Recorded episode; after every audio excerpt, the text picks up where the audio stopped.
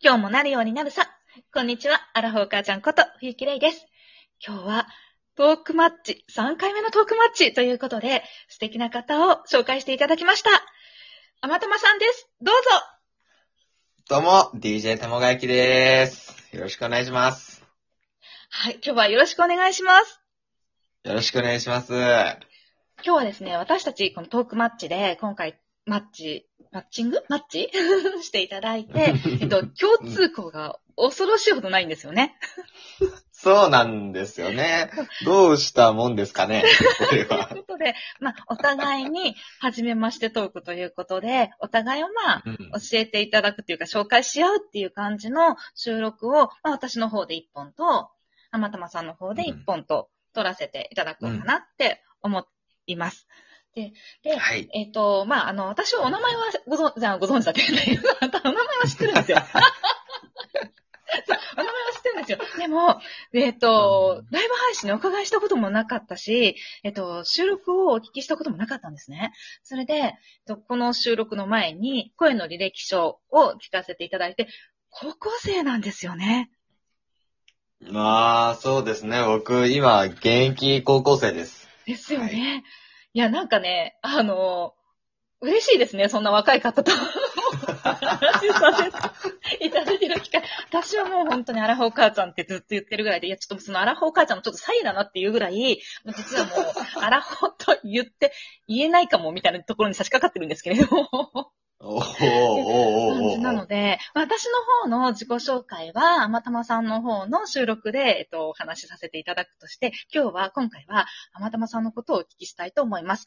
えーっとね、それでね、そのさっきの声の履歴書を聞いたときに、そのままの流れで、実は、はい。えーっと、BGM 的な感じで聴かせていただいた音楽があって、インストゥルメンタルだったんですね。で、おっと思って、ちょっと収録画面を、あの、配信のね、一覧を見てみたら、星の孤独あれ違う？あ、はい。合ってます？合ってます、合ってます。だ、だったんですよ。で、それ、あまたまさんが作った曲なんですよね。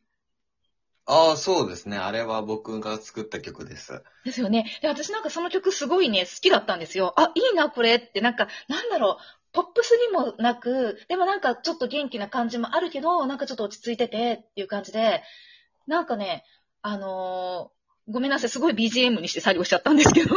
結構、あのー、2回くらい繰り返して聞きました。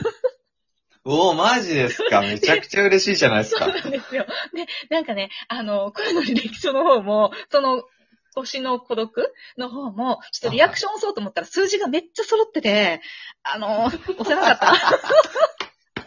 あ、綺麗になってたパターンですね。そうなんですよ。声の履歴書の方はもう触れないくらいめっちゃ綺麗で、ちょっともうなんかこうごめん、もうちょっとそのままスルーして、腰の孤独の方は、なんか揃ってるんだけど、ここを動かしてもいいかなって思うところをちょっと押しました。あ、ありがとうございます。すごい、本当は連打したいぐらい好きだったんですけど、なんかね、あー、マジですか。そう、なんか結構綺麗に揃ってますよね。なんか多分、あまたまさんのリスナーの方で、こうすごく綺麗に揃えてくださる方がいらっしゃるのか、なんかみんなそういう意識を持ってやってらっしゃるのかわかんないです。すごい綺麗に揃ってるんで、触りにくくって。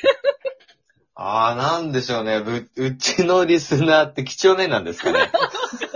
けど、なんか、綺麗にお揃えてますよね。そうですね、すっごい綺麗なんで、うわ、これ触るのちょっとで。確かに。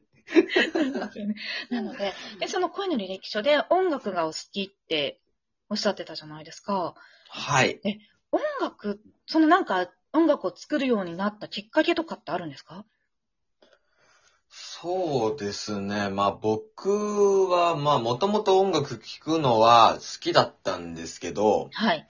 あのーまあ僕が大好きな星野源さんっていうね、うん、方がいるんですけど、はい。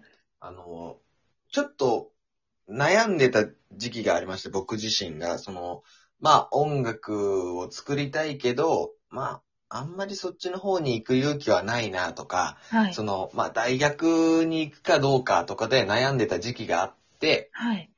で、そこでですね、その、ゲンさんのラジオを聞いてた時に、その、まあ、好きなことをやってみたらいいよみたいな、その、ちょっと背中をね、押してもらったんですよ。ああ、なるほど。そうそう。で、ちょっと一歩踏み出してみようかなと思って、まあ、パソコンを買って曲を作り始めたっていう感じですかね。ああ。いや、なんかね、その、やってみようかなって言って曲を作り始めて作れちゃうとこがすごいなって今思ったんですけど。私なんか、すっごい音楽ダメなんですよ。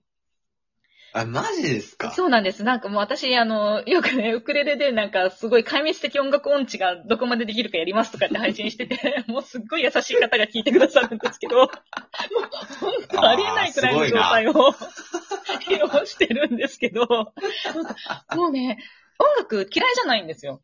で全然、うん。なんか、まあ、でもちっちゃい頃っていうか、ちっちゃい頃っていうか自分の記憶がある、だから多分その高校生ぐらいの時とかって、どっちかっていうとあんまり興味なかったかなっていう。でなんか、自分のすごく著しくできないものみたいな認識だったんですね。あー、なるほど。音楽を、な、なんだろう、何回も話して誰にもなんか、はって言われちゃうんですけど、もう、なんだろう、音痴の域を超えてるんですよ、歌も。なんか、歌を歌っても、なんかもう音が外れてることは自分もわからないけれども、なんか、こう、外れてる人ってなんかこう、外れたり戻ったり、外れたり戻ったりするんですよね。音痴の人って。だけど、私なんか外れたら永遠と外れ続けていくらしくって。そういうのもあるし、なんだリズムもわかんないんですよ。あで、ピアノもやりたくて習ってたんですけど、なんーか、うんアラベスクって曲を弾きたくて、やり始めて、うんアラベスクが弾けなくてやめたんですけど、なんか、もう、本当に、なるほど。なんか指が動かないとかそういう話じゃなくって、この一定のリズムを刻めない？全然わかんないですよね。意味わかんないですね。リズム感がちょっとないってそうそうなんですよいうことなんですかね。やばすぎるんですよ。なんか、みんなこう曲を聴くと手拍子するじゃないですか。しますね。あの手拍子をどうやって打ってるんだろうっていうのが不思議でしょうがない人間なんです。みみんな、なんか手拍子打ってるけど、それどうしてそういう手拍子になってるのか、みんな揃って打つじゃないですか。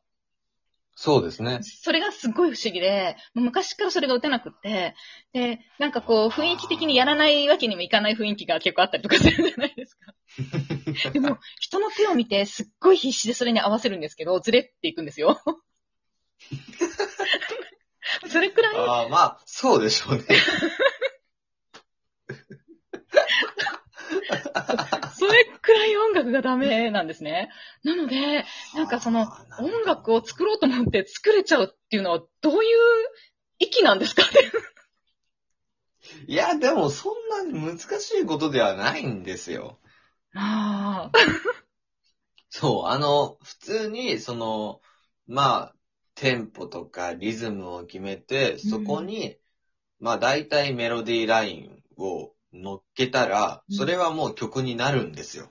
なーはーって感じなんですけど。全然分かってない。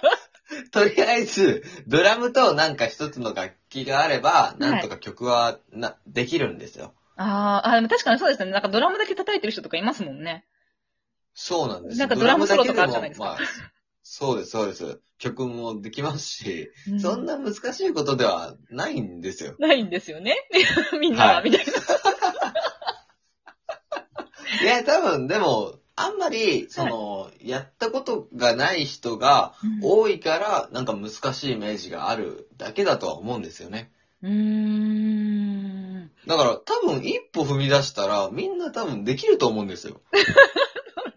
その一歩をどこに出すんですかっていう まあ、きっかけもないしきっね。かけもないですね。そうですね聞。く人も確かにいないですから、うんそれはありますけどね。うーん、そうですよね。なんか、うーん、と、その、ななんかすごいなって。すごいうん。いね。や、まあ、ありがとうございます。ありがとうございます。本当に。うん。なんかね、その、あとは、あれですよね。なんか、こう、今の、今の、今のってなんかすごい だけど、ちょ、もうなんか本当に、その、高校生って、なんか、多分、私の高校時代とはもう全く違う世界だと思うんですよ。ほう。なんかこういうデジタル配信とかが、多分普通、普通に、もう多分生まれた時からある状態なんですよね。ああ、物まあでも、いや、そ生まれた時からはないんじゃないですかね。まあ、物心ついた時ぐらいが、でも、もう20年、どれぐらいだろう？あ、でももっと前ですよね。YouTube とかが、こうできだし、YouTube じゃないな、もっと前、こうインターネットができ始めたのって、私が大学生の時なんですよ。なるほど。そうなんです。だから大学に、在学中にインターネットっていうものがこう一般化してきたっていうか、大学に、そうそう、大3年生とかなんかそれぐらいの時に、パソコンが入って、なんか E メールのやり方を教えてもらったりとか、なんかチャットああ、はいうんはい。ありますよね。あれが多分世の中に出てきた感じで、もうい今のこの音声で配信するなんていうのは多分もう夢にも思わない時代 だった感じなんで、なんか、どどう、どうなんですかね？ななんだろう？この普通の音声配信、私も自分自身がこの音声配信をやり始めた時も少しびっくりしたんですけど、こういうことができるんだ、うんみたいな。でも結構、普通に、普通の感覚なんですか？音声配信とか、何かをこう発信するっていうのが。いや、でもまあ、ラジオ配信ができるっていう、今までアプリがあることは知らなかったんで、あ、はい。そこはびっくりしましたけど、ただ、やっぱ YouTube とかいろいろ慣れてはいたので、その、多分そこまではびっくりしてないんじゃないかなって思います。ああ、そうなんですね。というわけで、なんかごめんなさい。ちょっと私の誘導が悪くて、時間が迫ってしまいました。続きはライブ配信とかでもちょっとたまたまさんのことをお聞きしたりとか、お話ししていただけたらなって思います。すいません。はい。すいません。ついつい喋りすぎたらごめんなさい。楽しいです。ありがとうございます。ありがとうございました。ありがとうございましたまたね。